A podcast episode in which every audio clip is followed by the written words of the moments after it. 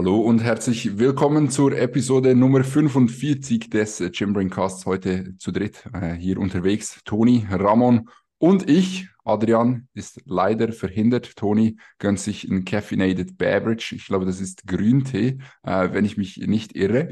Äh, aber da wird er euch sicherlich gleich noch ein bisschen mehr Input geben können.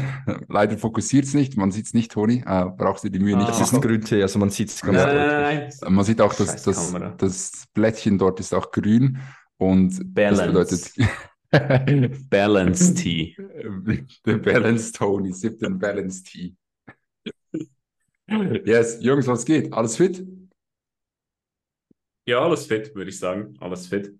Ähm, ich war jetzt, glaube ich, glaube, ich darf schon wieder mich als Gast hier in diesem Podcast sehen, denn die inoffizielle Regel lautet ja, wenn mal eine Episode, zwei Episoden nicht dabei ist, ist man quasi schon ein Gast. Zwei.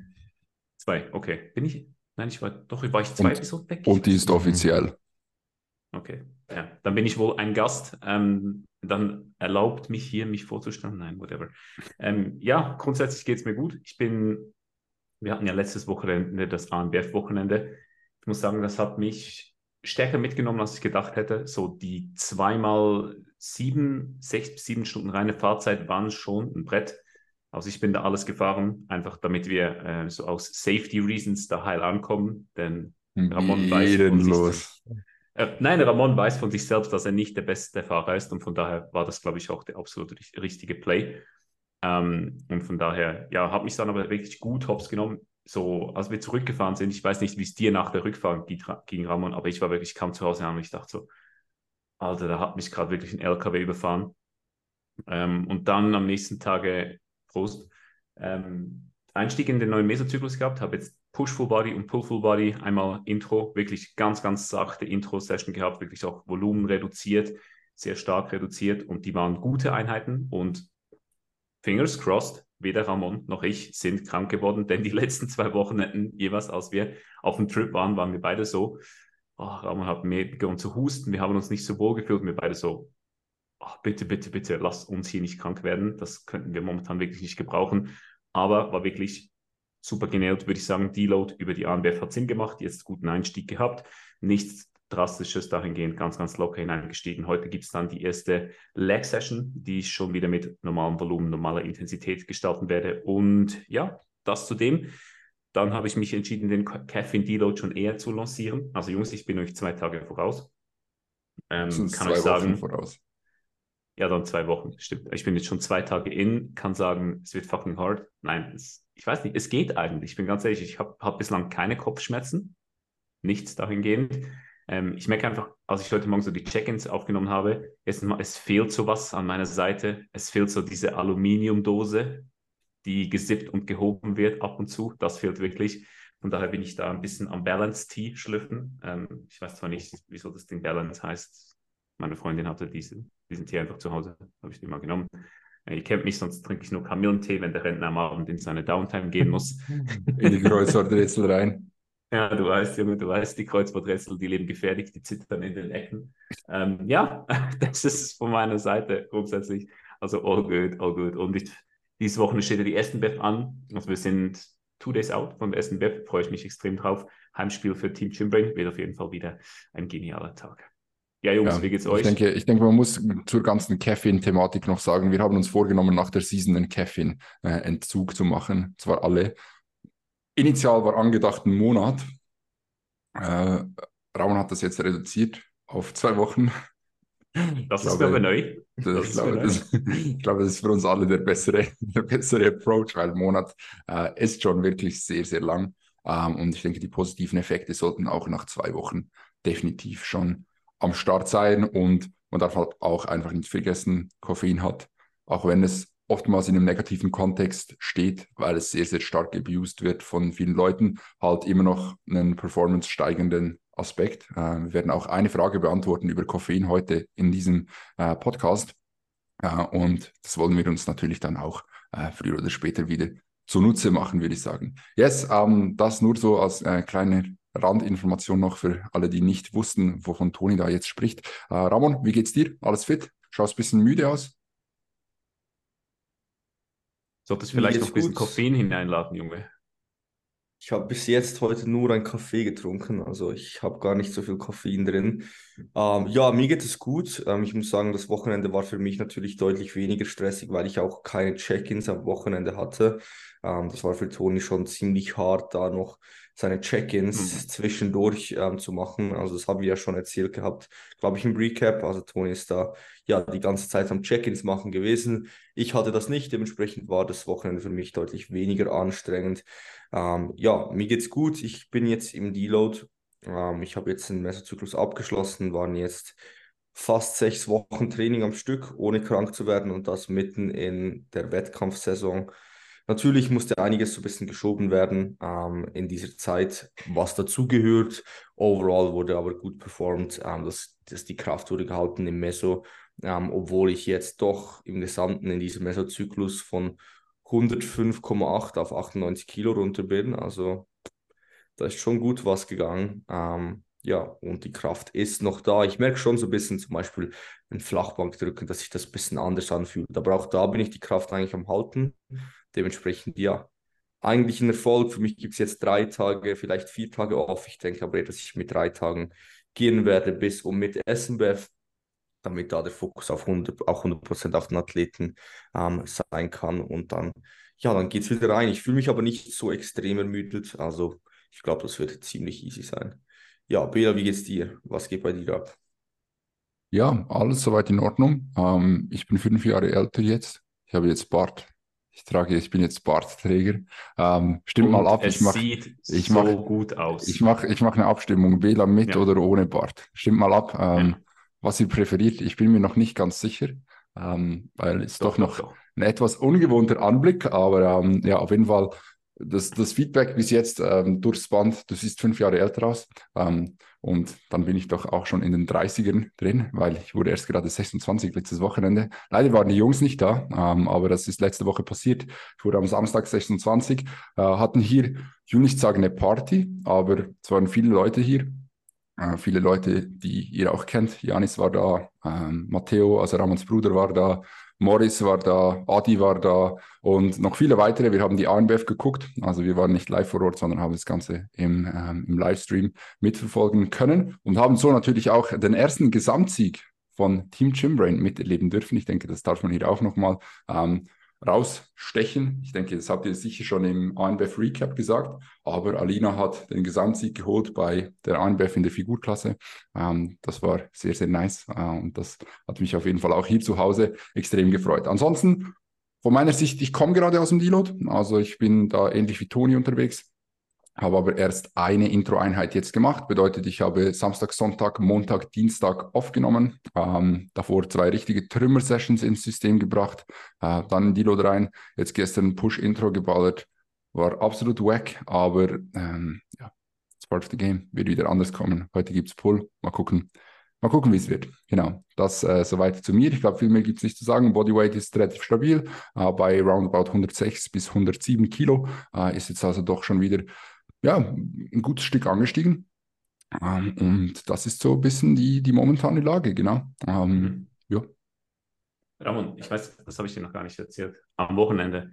Ich habe dir doch gesagt, ich muss noch ein bisschen reinladen. Guess what? Ich hatte, Weg, Oh. du weißt, wie viel ich, wie, du weißt, wie viel ich gegessen habe am Wochenende. Mhm, mhm. Und ich hatte ein Lowest In mit von 94,1 am Montag. Ohne Scheiß. Also ihr müsst Ohne wirklich, Scheiß. Was zum Beispiel am, am Donnerstagabend, war das Donnerstag, war, sind wir noch so ein bisschen durch die Stadt gelaufen. Und zum Beispiel Toni hat sich ja noch, noch so Chicken Tenders aus dem Mac gegönnt. Am nächsten Tag so Gebäck. Aber du musst dir denken, Toni, wir haben halt auch wirklich, wir haben keine richtigen Mahlzeiten gegessen. Ja, stimmt schon. Wir haben halt, also wir haben keine warme Mahlzeit auch gegessen in der ganzen Zeit. Und ich Die glaube, ganzen vier Tagen? Ja doch, Tonis Chicken Tenders. Ja, aber das war jetzt. ja. Ja, dadurch, dass halt Toni so viele Check-ins hatte und so weiter ähm, und ja, halt die Tage doch immer sehr früh begannen und dann immer noch so ein bisschen genau um die Stoß, also um die Zeiten, wo man halt essen gehen würde, ähm, ja, halt so Termine da waren, plus ich halt auch mit 2-4 ziemlich beschränkt bin, was Auswärtsessen angeht. Sind wir irgendwie nie da, nicht dazu gekommen, dass wir auswärts essen gingen oder irgendwie was bestellt haben oder sonst was. Ähm, ja, haben uns da ein bisschen von ähm, ja, von den Supermärkten ernährt. Und darum kann ich mir schon vorstellen, dass mhm. man halt intuitiv denkt, man hat mehr gegessen, als man eigentlich denkt, weil man halt nicht so diese Mahlzeiten hat, die man normalerweise hat. Ihr gehört beide auch zu den Leuten, die, in, wenn sie intuitiv essen, zu wenig essen, oder? Also ja. Bela, bei dir weiß ich es hundertprozentig.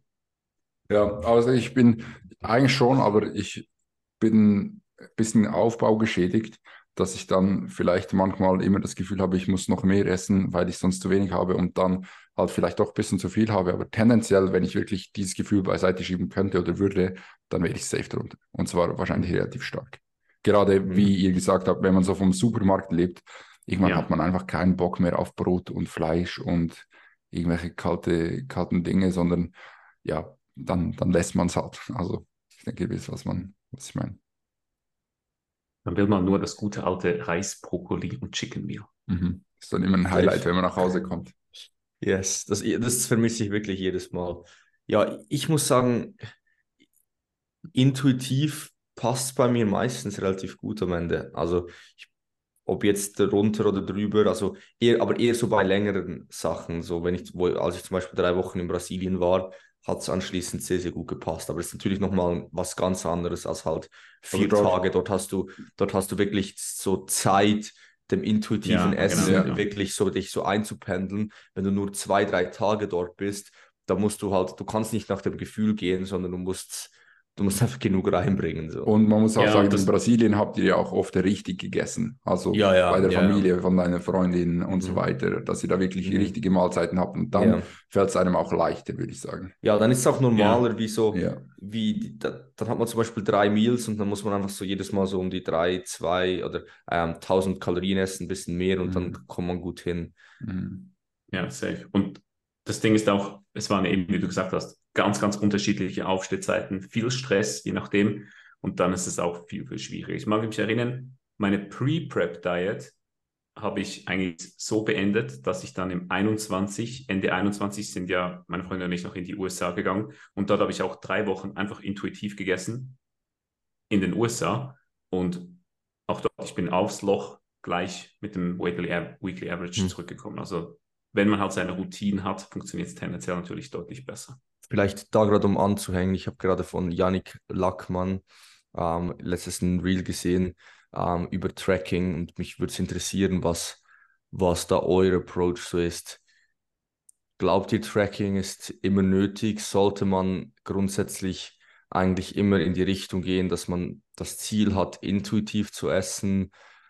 was sind so eure Gedanken zu Tracking im Aufbau? Ich meine, am Ende des Tages in der Diät ist es klar, da trackt man gerade der, eh, umso tiefer in der Diät man ist. Man kann auch intuitiv diäten, ich glaube auch das funktioniert sehr gut, ähm, aber gerade so in einem Prep-Szenario, da muss man tracken. Wie seht ihr das im Aufbau? Wie macht ihr das vielleicht auch im Coaching? Was sind so eure Gedanken dazu? Es ist sehr, sehr unterschiedlich von Person zu Person. Also es gibt halt Leute, die mit, ich sag mal, entspannt 3300 Kalorien oder so aufbauen. Und wenn du da gute Routinen in place hast, dann funktioniert das für die meisten Leute, die irgendeine Beziehung haben zu Ernährung, zu Kalorien, relativ gut. Bedeutet, Beziehungen haben meistens mit dem Hintergrund, dass man mal getrackt hat und dass man so weiß, wo man circa rauskommt. Und dann sehe ich es nicht als notwendig an, aber ich denke, bei vielen Leuten ist dann halt auch im Aufbau früher oder später das Problem, dass sie, wenn sie einfach essen würden, was sie Bock haben, beziehungsweise intuitiv essen, einfach zu wenig essen. Und wenn du zu wenig isst im Aufbau, dann ist es genau dasselbe, wie wenn du zu viel isst in der Diät, und zwar, wird, du wirst nirgends hinkommen. Und dann, finde ich, ist das Tracken dann schon wieder von größerer Bedeutung, logischerweise. Ähm, und sollte meiner Meinung nach dann auch zumindest temporär wieder eingeführt werden, um eben diese Routinen entsprechend anpassen zu können. Vielleicht funktioniert es dann wieder ohne, aber äh, in der Zwischenzeit kann das auf jeden Fall ja, der Helfer sein. Mhm.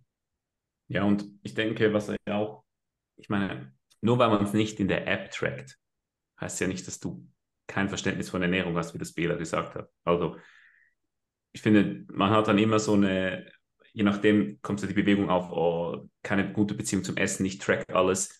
Aber wenn du mal verstanden hast, wie, wie irgendwo durch Ernährung funktioniert, wenn du mal in etwa dein Intake weißt und selbst wenn du es intuitiv machst, du trackst ja trotzdem in einem gewissen Maße.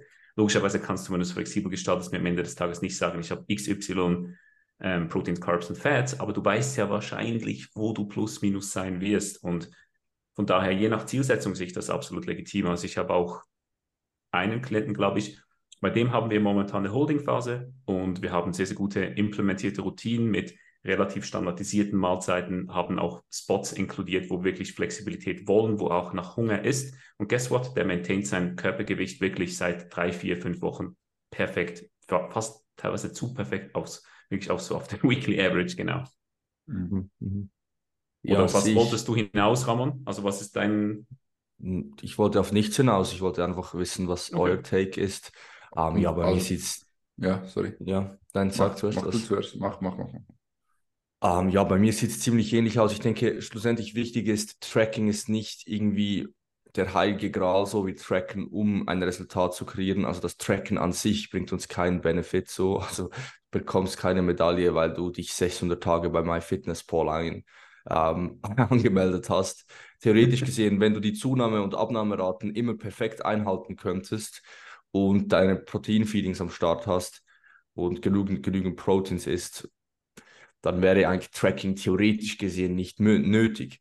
Das Ding ist nur, ich sehe halt schon, ich, ich mache das eigentlich relativ gerne, dass ich Tracking mal rausnehme. Ähm, ich sehe halt dann einfach oft, dass man, das ist, dass man einfach das Resultat nicht erreicht. Also, ja. dass halt dann, dass wir track, dass wir zum Beispiel aus dem Tracking kommen, intuitiv essen, dann haben wir einen Monat, wo es gut läuft.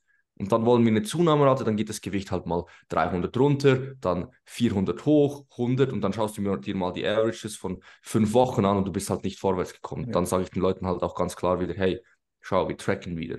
Ähm, und ja, ich denke, schlussendlich, wenn es funktioniert ohne Tracking, kann man es auch machen. Ähm, aber in vielen Fällen kann es dann auch, gerade wenn der Aufbau länger geht oder die Diät länger geht, ähm, ja, oder funktioniert es nicht mehr. Ich habe zum Beispiel auch einen Athleten, der ist momentan ähm, ja, vom Militär aus in Kosovo und dort ist halt sehr schwer zu tracken. Und wir haben jetzt intuitiv aufgebaut und Diäten jetzt auch intuitiv. Und das funktioniert genial. Äh, ich, ich habe mir einfach gesagt, hey, mach immer die richtigen Entscheidungen schau dir nicht den ganzen Tag an, sondern immer Meal für Meal. Wenn du auf Diät bist, mach Meal für Meal die richtige Entscheidung. Nimm weniger Käse, nimm ein bisschen weniger Carbs, nimm mehr Gemüse. Und wenn man dann die richtigen Entscheidungen Mahlzeit für Mahlzeit trifft, kommt man dann halt am Ende des Tages nicht bei 3-2 raus, sondern bei 2-2. Und so diäten wir oder bauen wir auf. Und das funktioniert sehr gut. Mhm. Was wolltest du noch sagen? Ja, vielleicht noch, wie wir das selber machen, weil ich weiß, dass wir auch ein bisschen andere Herangehensweisen haben. Also Toni zum Beispiel hat jetzt auch eine längere Phase gehabt, wo du mehr oder weniger intuitiv gegessen hast, richtig? Ja, absolut, absolut. Und ich nutze dann einfach gerne trotzdem ab und zu so ein paar Kontrolltage, wenn du es so haben willst. Mhm. Ich meine, Protein Feedings, also kann ich dich unterschreiben, dass das immer passt. Also das ist am Ende des Tages, wenn du das eine gewisse Zeit lang machst, passt das. Aber für mich Atmen. ist es einfach erst wie Atmen. Also du suchst, dein, dein Blick geht automatisch auch dahin, wo Protein Feeding, dies, das. Und das ist, das ist wirklich teilweise auch ein bisschen verstörend, aber es ist wie Atmen. Ähm, und ansonsten, wenn die Zunahmerate passt, wenn entsprechend das, das Ziel passt, dann ja, gibt es meine MyFitnessPal-Streak schon lange nicht mehr, sage ich dir. Mhm. Weil ich handhabe es zum Beispiel bei mir selber auch komplett anders. Ich track immer. Ich habe, glaube wenn du in mein MyFitnessPal reingehen würdest, einige 365er Streaks äh, vorzuweisen, ähm, weil ich einfach wirklich eigentlich immer tracke, weil ich halt weiß, dass wenn ich es intuitiv machen würde, wahrscheinlich mein Ziel nicht erreichen würde, wie Raman das gesagt hat. Auch wenn ich weiß, was wie viele Kalorien hat, aber am Abend fehlen dann oftmals noch vielleicht 300, 400 und da bin ich persönlich dann halt einfach vielleicht auch ein bisschen geschädigt, äh, aber lieber auf der sicheren Seite und weiß, wie viel ich gegessen habe, weil sonst kann es auf zwei Arten ausweichen. Entweder ich esse zu wenig und das ist Option Nummer eins oder Option Nummer zwei, welche vielleicht sogar wahrscheinlicher wäre, äh, wäre, dass ich mir dann auf Krampf noch 800 Kalorien reindrücke und dann bin ich halt bei 500 zu viel jeden Tag und dann guess what, was mit dem Gewicht passiert. Und dann ist halt einfach so diese, diese Ungewissheit, die wahrscheinlich von früher herrührt, wo ich sehr, sehr starke Probleme hatte mit dem Zunehmen. Ähm, diese Angst, mhm. eben zu tief zu sein, zu omnipräsent, um, um das abstellen zu können. Und darum bringt es mir eine gewisse Ruhe, auch wenn ich jeden Tag dieselben Meals esse, ist trotzdem kurz einzutracken. Ja, bei mir ist es relativ ähnlich. Ich habe einfach immer so Phasen, wo ich es einfach rausnehme. Zum Beispiel, sei es jetzt, als ich in Rom war, sei es jetzt, als ich in ähm, Gran Canaria war oder auch in Brasilien, weil ich weiß, ich kann meinem, meiner Intuition sehr gut vertrauen. Ähm, und dann, dann nehme ich es einfach raus, weil ich mir das einfach nicht gönnen will. So, dann, dann trackst du eine Pizza, die du auswärts isst. So, ja, dann ist wahrscheinlich mein Gefühl genauer als das, was ich tracke. So. Das, das mache um, ich ähm, aber genauso, muss ich sagen. Mhm. Sorry. Yes. Ähm, ja, somit bin ich da so ein bisschen in der Mitte. Overall track ich aber eigentlich auch immer, weil ich einfach, ja, weil ich es einfach auch nicht so einen großen Hustle finde. So. Mhm. Ich track halt einfach meine Meals so. Plus eins. Gerade wenn ich halt in der Diät bin, so ist es eh noch ein bisschen anders. Ich würde sagen, dann gehen wir in die Fragen rein, Jungs. Jetzt ähm, haben wir schon mal eine halbe Stunde gelabert, aber ich glaube, das ist schon, schon ein Thema, was viele Leute interessiert. Also Aha. ich glaube, das ist schon, das machen ja auch viele Leute so, also auch viele gute Athleten, ähm, die, die ohne Tracking arbeiten. Mhm.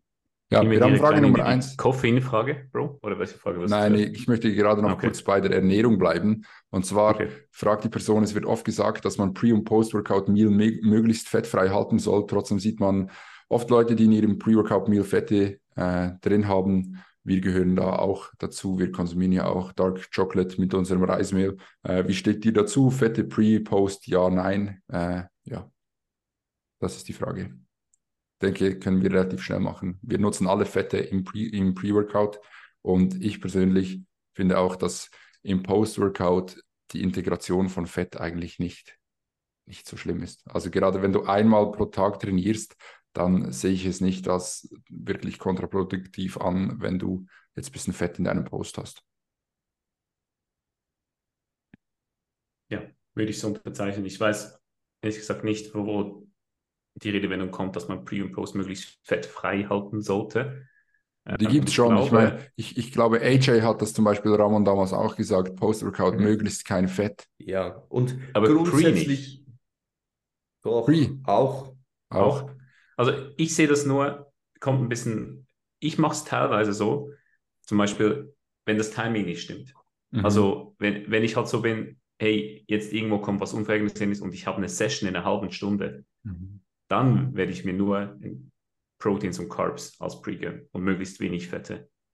Weil sonst verlangsamst du dadurch die Verdauung und es liegt dir mehr auf. Ähm, und natürlich dann auch bei den Kohlenhydraten smarter sein. Also wenn du dann mehrkettige Kohlenhydrate inkludierst, also zum Beispiel ein Porridge, liegt das vielleicht eher im Magen, als wenn du dann vielleicht Fruchtzucker, whatever, irgend sowas hinzufügst mittels der Banane. Also da kann man natürlich auch schon ein bisschen spielen und ähm, muss man vielleicht je, je nachdem auch adaptieren. Ich denke, es gibt auch das Szenario, dass je nachdem, wenn du es, wenn es timing-wise gar nicht klappt oder wenn auch die Kalorien zu tief sind, dann vielleicht auf ein Pre-Workout vielleicht ganz zu verzichten, je nachdem. Ja, also ich, ich würde grundsätzlich schon eher in die Richtung gehen, dass ich das Fett ein bisschen mehr weg vom Training nehme, wenn es halt passt. Also, dass du halt im Pre, sage ich immer so, wenn ich Vorschläge gebe, das optimale Pre, ähm, dass ich da so zwischen 5 und 15 Gramm Fett drin haben würde. Einfach, dass die Carbs schnell aufgenommen werden.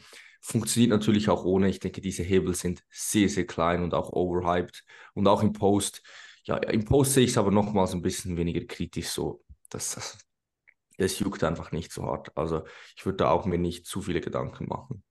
Ähm, gerade aber in der, vielleicht noch ein Punkt, ähm, gerade wenn ihr tief in der Diät seid, dann würde ich euch wirklich empfehlen, genügend Fette ins Pre-Workout-Meal zu integrieren damit hier einfach das nicht so schnell durchgeht, weil ihr dann schnell wieder Hunger habt, ähm, der Blutzuckerspiegel schnell ansteigt und wieder schnell abfällt. Ähm, das, das war so 2021 zum Beispiel etwas, was ich gemacht habe, was mir sehr geholfen hat, dass ich halt zum Beispiel 20 Gramm Fett ins Pre reingepackt habe mit halt 30 Gramm Carbs oder so. Mhm.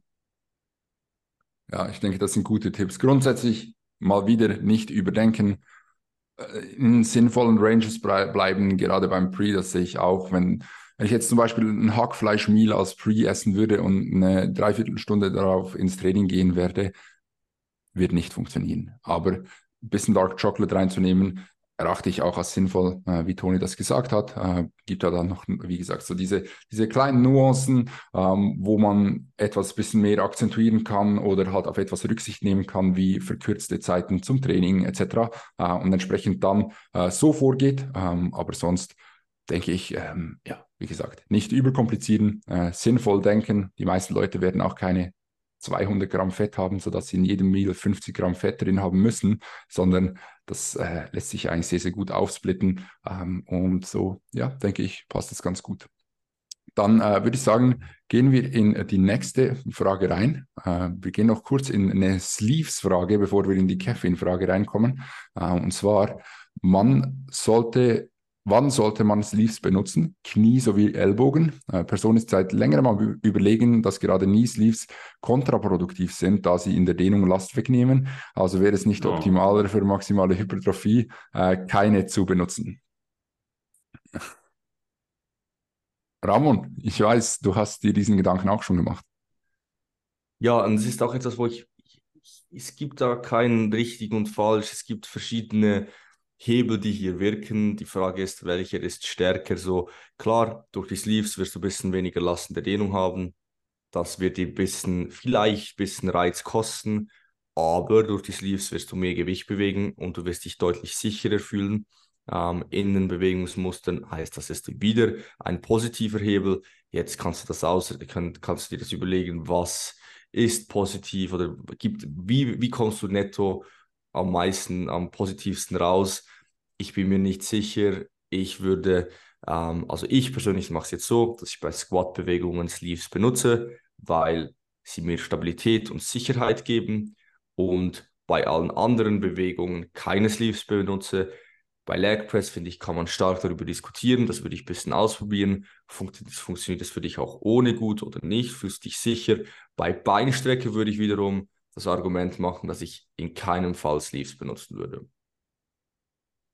Ja, sehe ich auch nicht ein, warum man bei einem Beinstecker Sleeves benutzen müsste.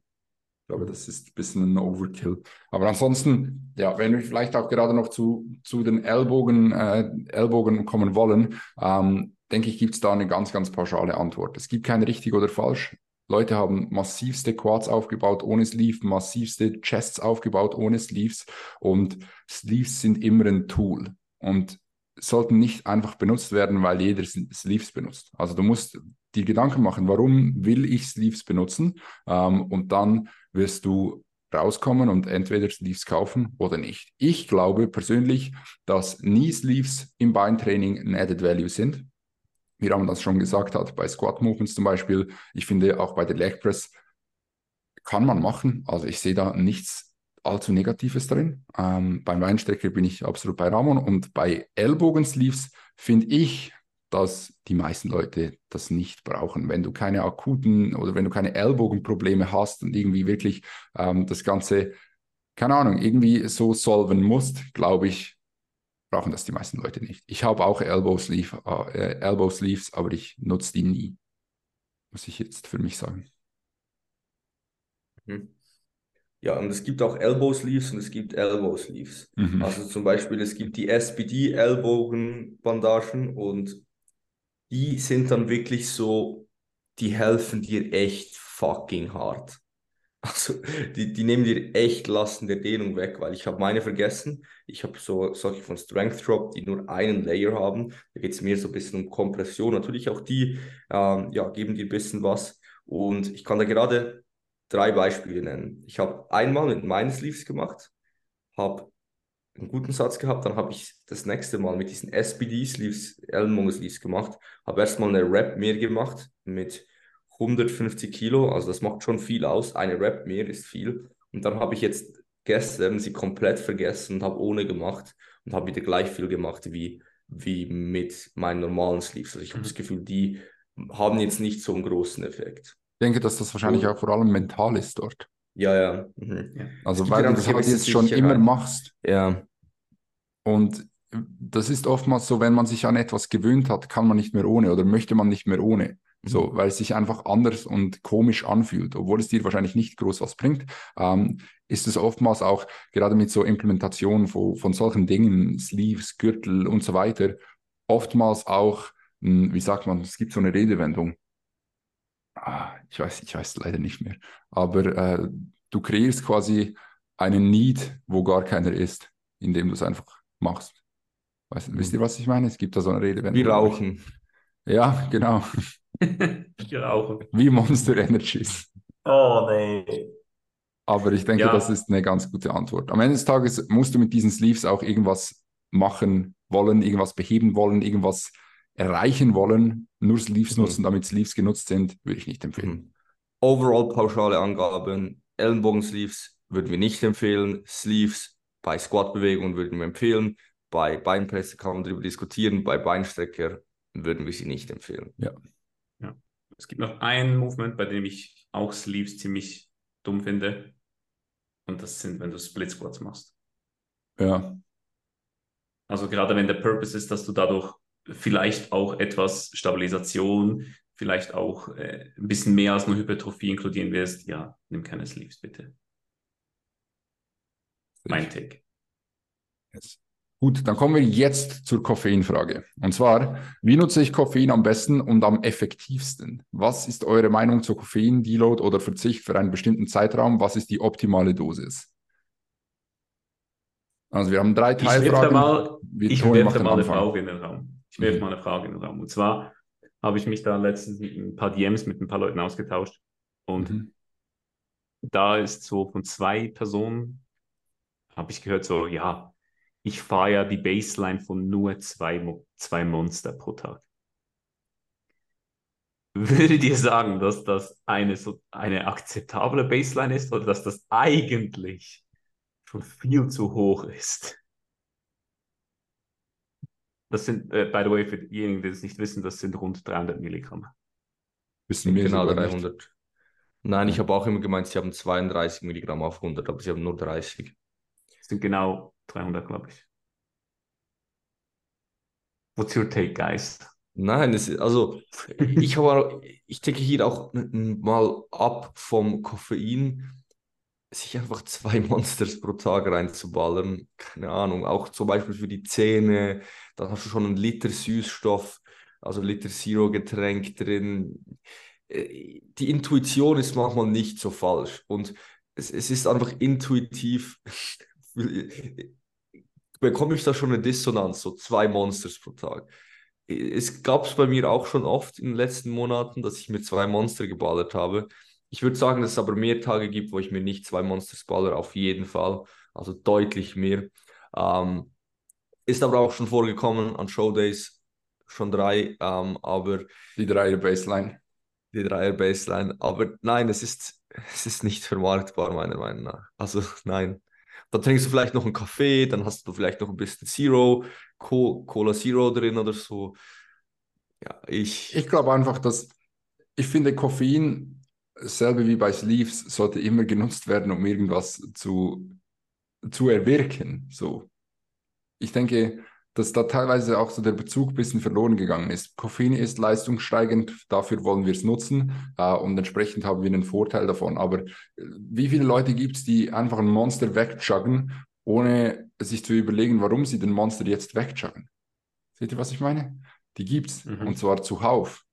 Und da, da sehe ich es nicht so. Ich denke, Koffein, was ist unsere Meinung zu Koffein? Erstens mal vielleicht das, was ist unsere Meinung zu Koffein, wie wir am Anfang schon gesagt haben, kann sinnvoll sein, um Leistung zu steigern. Ähm, wie nutzt man Koffein am besten und am effektivsten? Punktuell, meiner Meinung nach, und nicht einfach mal pauschal, damit Koffein drin ist, sondern wirklich zum Beispiel vor einem Arbeitsblock, vor einem langen. Oder was für die meisten hier relevanter sein wird, vor dem Training. Vor dem Training Koffein zu konsumieren, wenn es in einem sinnvollen Zeitpunkt geschieht, ist meiner Meinung nach ein super Tool, um eben die Performance auf, ich sage mal, einfache Art und Weise ein bisschen zu steigern. So, das ist äh, nicht auf der Dopingliste etc., sondern das ist, das kann man machen und das kann man sich auch gerne zum Vorteil machen. Auch da ähm, wieder wichtig, ja, dass man es zu einem sinnvollen Zeitpunkt konsumiert, also vor dem Training. Äh, man sieht auch Leute, die die joggen einen Booster während dem Training weg.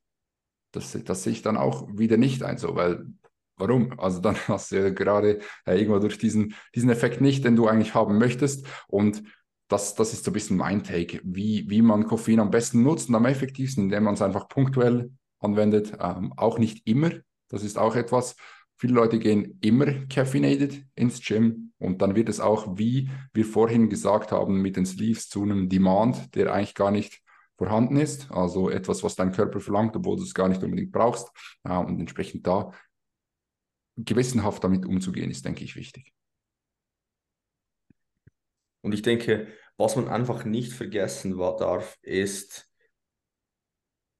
der negative Einfluss auf den Schlaf. Und mhm. es gibt immer mehr Studien, die hier zeigen, dass der Einfluss ziemlich signifikant ist. Ähm, und ja, dass halt, dass halt die meisten Leute mit ihrem normalen Arbeitsalltag, wenn wir ganz ehrlich sind, ich meine, die meisten Leute werden wahrscheinlich zwischen 16 Uhr und 20 Uhr 00 ins Gym gehen. Mhm. Und in diesem Kontext sind halt 200 Milligramm wahrscheinlich schon zu viel. Sind wahrscheinlich, ist ein Monster wahrscheinlich schon zu viel, wenn man seinen Schlaf maximieren will. Und dann ist halt so ein bisschen wieder die Frage der verschiedenen Hebeln. Und da ist wieder schon nicht mehr so sicher, ob du dann wirklich deine Gesamt, deinen Gesamtoutput wirklich maximierst, wenn du Koffein konsumierst. Das ist zwar vielleicht geil, es fühlt sich vielleicht auch gut an, ähm, ja, aber ich denke, das darf man nicht vergessen und darum sollte man da auch wirklich vorsichtig sein. Und ähm, ja, der Koffeinstoffwechsel ist auch bei allen Personen ein bisschen anders. Also das heißt, du musst auch für dich so ein bisschen, ähm, ja, ein bisschen rausfinden, was ist mein Upper Limit und dass du noch einschlafen kannst, ist nicht der, der prägende Faktor. So. Das ist wirklich, das hört man so oft. Also sprichst du Person darauf an, dann heißt, ey, ich kann ja gut einschlafen und bitte, bitte, bitte, gönnt euch die Folge, wo wir über den Schlaf gesprochen haben. Nur wenn du gut einschläfst, ist das kein Zeichen dafür, wie gut dein Schlaf effektiv ist. Und da stimme ich Ramon absolut zu. Ähm, ich will eure beiden Inputs so ein bisschen noch zusammen fusionieren. Bea hat das sehr, sehr schön gesagt. Das Problem ist, oder wo ich ein Problem darin sehe, ist, wenn es so zu einem Habit wird, wo eigentlich eben gar keine, gar keine Notwendigkeit eigentlich da ist und du halt so bist, du brauchst im Kopf, so eben, nehme das Monster, sagen wir, du hast immer als Pre-Workout ein Monster und dann hast du es einmal nicht und dann fühlst du dich so es fehlt etwas in dieser Pre-Workout-Routine und du brauchst es vielleicht das Caffeine gar nicht, weil ich bin ja auch ehrlich hier. Wie viel, wenn wir mal ehrlich sind, Jungs, wie viel bringt dir 150 Milligramm Koffein für Leistungssteigerung? Wahrscheinlich gar nicht mal so viel. Ja, denn für die Studien brauchst du drei bis sechs, glaube ich. Ja. Und sechs Milligramm pro Kilogramm Körpergewicht ist ein Brett. Viel Monster also deswegen, wo, dann bist du irgendwo bei 600 Milligramm oder so und das ist ein verdammtes Brett, oder? Und dann sprechen wir von Leistungssteigerung. Aber der Nettoeffekt, wenn du 600 Milligramm die um 6 Uhr abends ballerst, ich glaube, da müssen wir nicht lange darüber diskutieren, also der ist negativ. Mhm. Denn deine Regeneration wird einfach für den Arsch und scheiße sein. Also ich predige so in letzter Zeit immer so ein bisschen mehr die Leute davon, halt wirklich Koffein. Und da kommen wir, glaube ich, zum zweiten Teil der Frage zum einen vielleicht für eine längere Zeit mal zu verzichten, aber einfach auch mal wirklich für einzelne Sessions einfach mal von diesen Gedanken wegzukommen, dass du das Koffein brauchst, weil das sehe ich so viel. Die, man redet sich ein, so, hey, ich brauche das, ich brauche den Booster, e, eben das gleiche wie, ich brauche den Sleeves, ich brauche mein Belt, ich muss das und das und das und ich muss vor dem Satz genau diese Mucke hören, etc. Nein, verdammte Scheiße, das brauchst du nicht. Also der Körper ist so viel leistungsfähiger, als du dir mental irgendwo diese Barrieren setzt. Und da bringe ich die Leute im Coaching auch in letzter Zeit immer so wieder ein bisschen davon weg, hey, versuch mal hier ohne, schau, wie die Session ist. Und dann erstes positives Feedback und dann entwickelst du dich mehr dahin, vielleicht auch eben komplett ohne Koffein oder nur situativ, vielleicht am Wochenende, wenn du am Morgen ins Gym gehst, dann die auch vor einem Monster zu ins System zu bringen, wie gewisse Personen sagen würden. Ähm, und dann halt auch den Spaß und das, und das gute Arousal davon mitzunehmen. Also das sind so ähm, die Punkte, die ich so in letzter Zeit, ja, wie ich so in letzter Zeit über Koffein denke. Ja, finde ich sehr sinnvoll. Vielleicht noch kurz, Toni hat angesprochen, die Schlafepisode, das war Episode 12.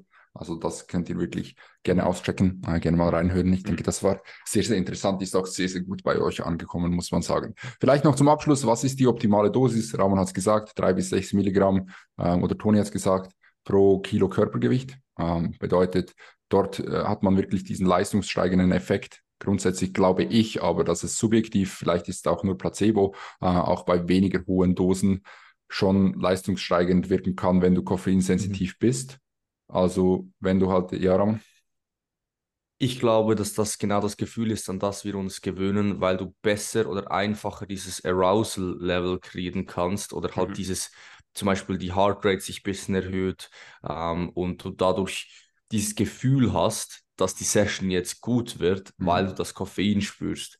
Ähm, aber die Leistungsfähigkeit, die da wäre, mhm. wenn du dich gleich hart pushen würdest, mit mhm. oder ohne Koffein, glaube ich, dass sie die gleiche wäre. Aber natürlich fällt es dir leichter, so zu pushen, leichter safe. zu leiden, wenn du halt mehr Koffein im System hast. Safe, safe, safe. Absolut. Fully agree. Aber da denke ich, wollte ich noch zu einem letzten Punkt kommen, bevor wir, denke ich, dann auch zur nächsten Frage kommen. Und zwar eben, das ist Bodyweight abhängig auch, diese, diese Dosis. Also ein 100 Kilo Athlet wird ein bisschen mehr Koffein vertragen können als eine 50 Kilo äh, Bikini-Athletin.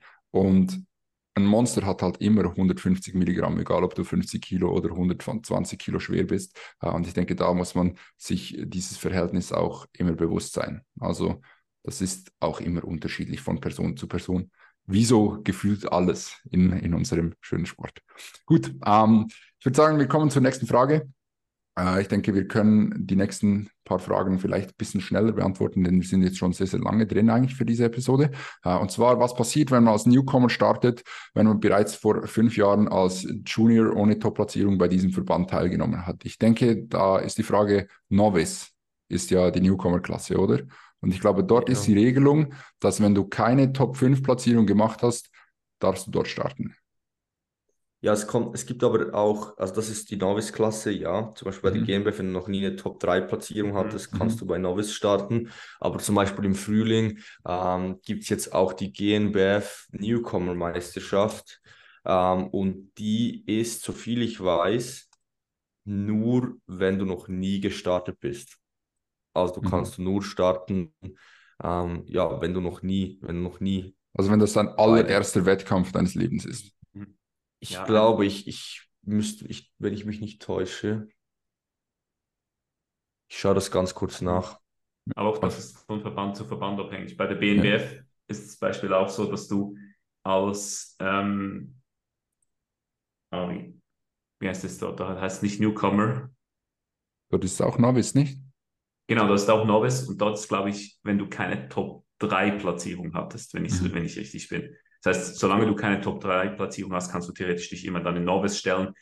Was aber, und das ist sehr wichtig, das ist das gleiche, das gleiche Argument wird, oh, ich will in diesem Jahr starten, weil ich unbedingt noch Junior starten will. Lass dich nicht.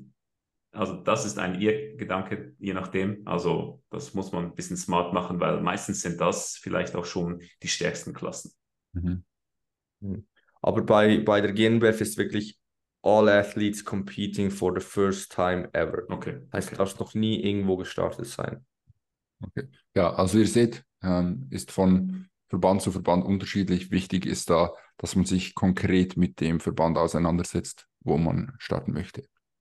Äh, dann die nächste Frage. Ähm, die große Deload-Folge, Fragezeichen, Ausrufezeichen. Also da fragt jemand nach der großen Deload-Folge. Genau. Äh, die können wir mal machen. Nächste Themenepisode. Ne, die große, die große Deload-Folge, Deload, der Mythos dahinter äh, und der Nutzen dahinter vielleicht.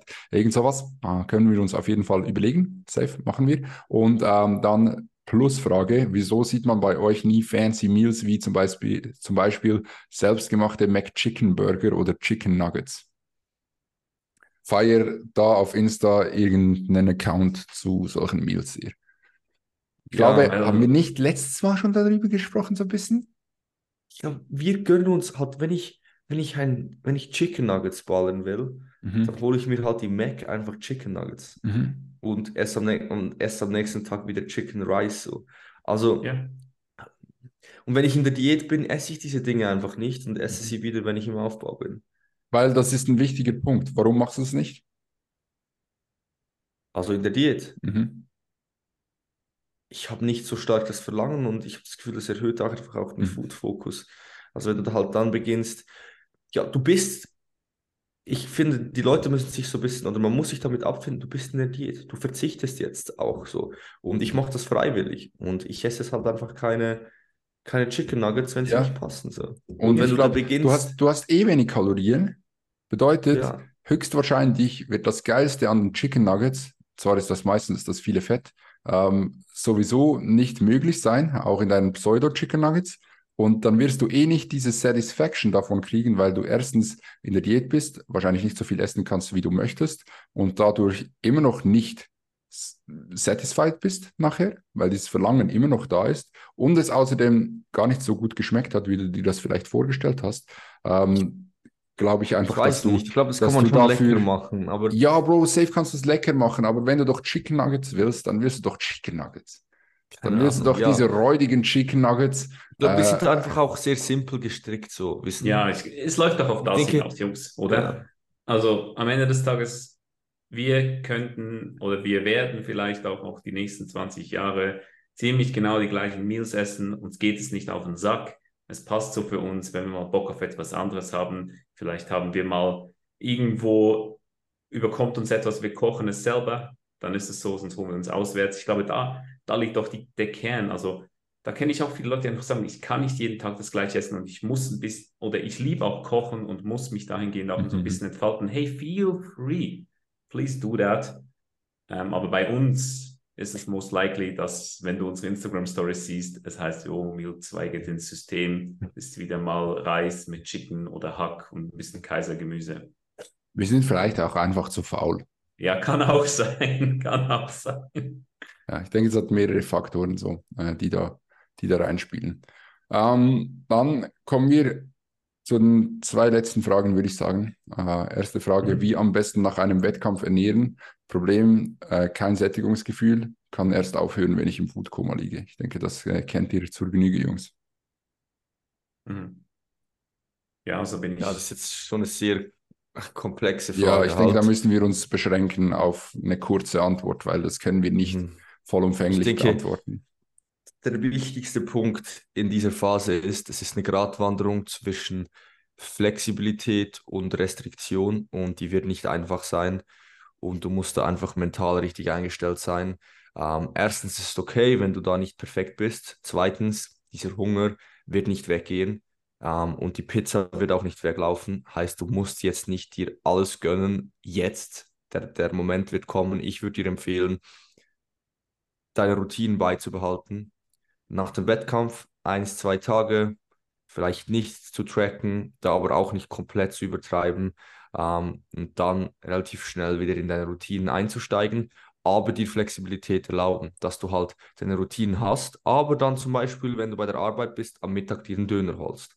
Und hier wirklich auch im gewissen Maß langsam diese Schritte wieder machst, diese Dinge gönnst, weil du hast eh so hart Bock drauf, dann ist es auch geil, wenn du mal einen Döner essen kannst. Du musst nicht dann am Mittag einen Döner essen, die Pizza essen und ähm, alles essen. Und dann musst du für dich so ein bisschen herausfinden, ja, wie gehe ich diesen Weg? Was ist es mir vielleicht auch wert? Ähm, ja, wie, wie erhole ich mich auch? Und da gibt es keine allgemeine Lösung. Es ist, du kannst zu restriktiv sein, du kannst aber auch zu hart loslassen. Es, es geht beides.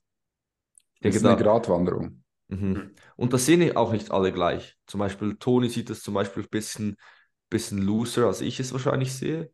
Ähm, und das ist auch völlig okay. Also das, das, das, das müssen, da musst du deinen Weg finden, der für dich funktioniert. Und am besten hast du da noch jemand an der Seite, der dich da guiden kann.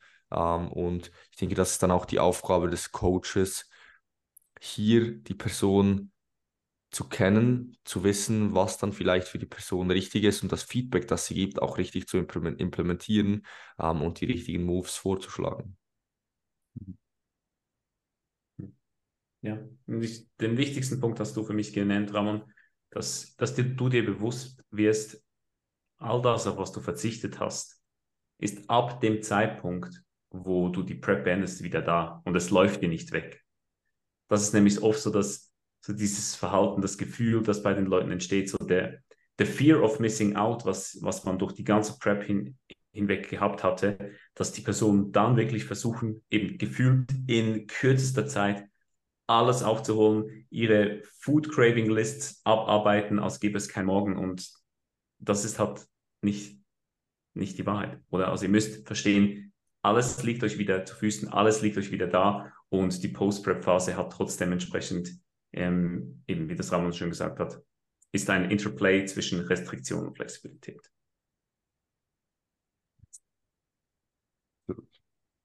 Gut, ähm, ich denke, das war's. Ich glaube, wir sparen uns die restlichen Fragen für die nächste Episode auf und äh, gehen jetzt ja, raus aus dieser Episode. Natürlich wie immer mit dem Abschluss. Ich glaube, es gibt aber wahrscheinlich zumindest von Toni und mir wenig zu berichten auf der äh, oh, ja. Ego Lift und Lift of the Week Front. Darum spiele ich hier den Ball direkt mal Ramon zu. Stiff Leg Deadlift, maybe?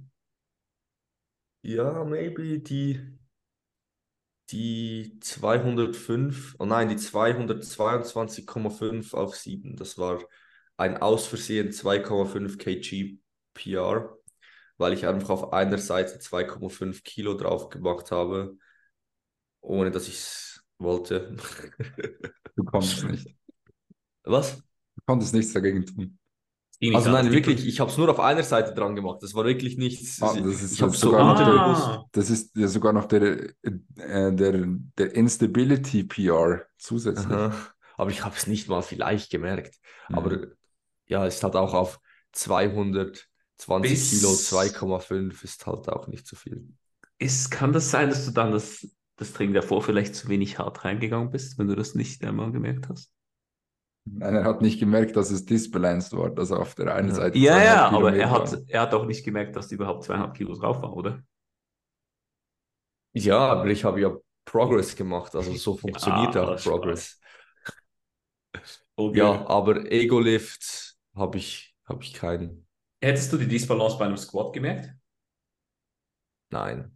Ich habe jede Stange immer schräg auf dem Rücken. Also ja, ich glaube so, weißt du so, du bist eh doch auch nicht ganz gerade, du greifst ja auch nicht ganz yeah. perfekt, pa perfekt so. Ich habe das Gefühl, dass, dass so etwas merkst du nicht. Also eine Zehnerscheibe pro Seite würdest du safe merken. Aber ich schwöre, auch das, also ich sage eine Fünfer zu merken, ich bin nicht sicher, ob du die merken würdest. Vielleicht würdest du einfach so denken, boah, der fühlt sich aber heute off an und trotzdem mhm. pushst du durch. Wähler hat schon mal, hat schon mal 10 Kilo mehr pro Seite gezogen. Ich habe mal seinen Deadlift Bar missloaded. Das weiß ich noch. Da hat er mich fast, hat er, hat er mich fast Knockout gehauen. Nein, ich habe dir nichts gemacht. Nein, nein, logisch nicht, aber du, du warst schon gut mad aber auch verständlich. Ich habe mir fast den Rücken abgezerrt, weil auf der einen Seite ist es einfach hochgekommen und auf der anderen ging gar nichts. Und du bist auch voll im Modus drin, du ziehst, das war glaube ich noch Warm-up. Ähm, und auf der einen Seite einfach 10 Kilo weniger als auf der anderen. Ich glaube, es war sogar, ich glaube, es war eine 20 Plate weniger. Ja, irgend, irgendwas. Es war auf jeden Fall viel. Und es ging auf jeden Fall auf der einen Seite hoch und auf der anderen nicht. Das weiß ich. Ja, und es waren schon so 2,30 oder so. Ja. Das war ja. unschuldig. Aber sonst, glaube ich, gibt es an dieser Front von uns nicht mehr so viel zu berichten und wir werden den Podcast jetzt auch beenden. Ähm, viel gelabert heute, war eine gute Episode. Wir danken fürs Reinhören. Keine Ahnung, ob da ein SNBF äh, Recap äh, Teil am Start ist oder nicht. Werden wir gucken. Ich glaube, da müssen wir loslassen. Aber maybe ähm, werden wir es trotzdem machen. Mal gucken. Ähm, ihr werdet es gesehen haben im Verlauf der Episode. Und in diesem Sinne, vielen Dank fürs Zuhören. Gerne eine Bewertung da lassen, gerne den Podcast teilen und dann wieder schauen und reingehauen. Bis nächste Woche.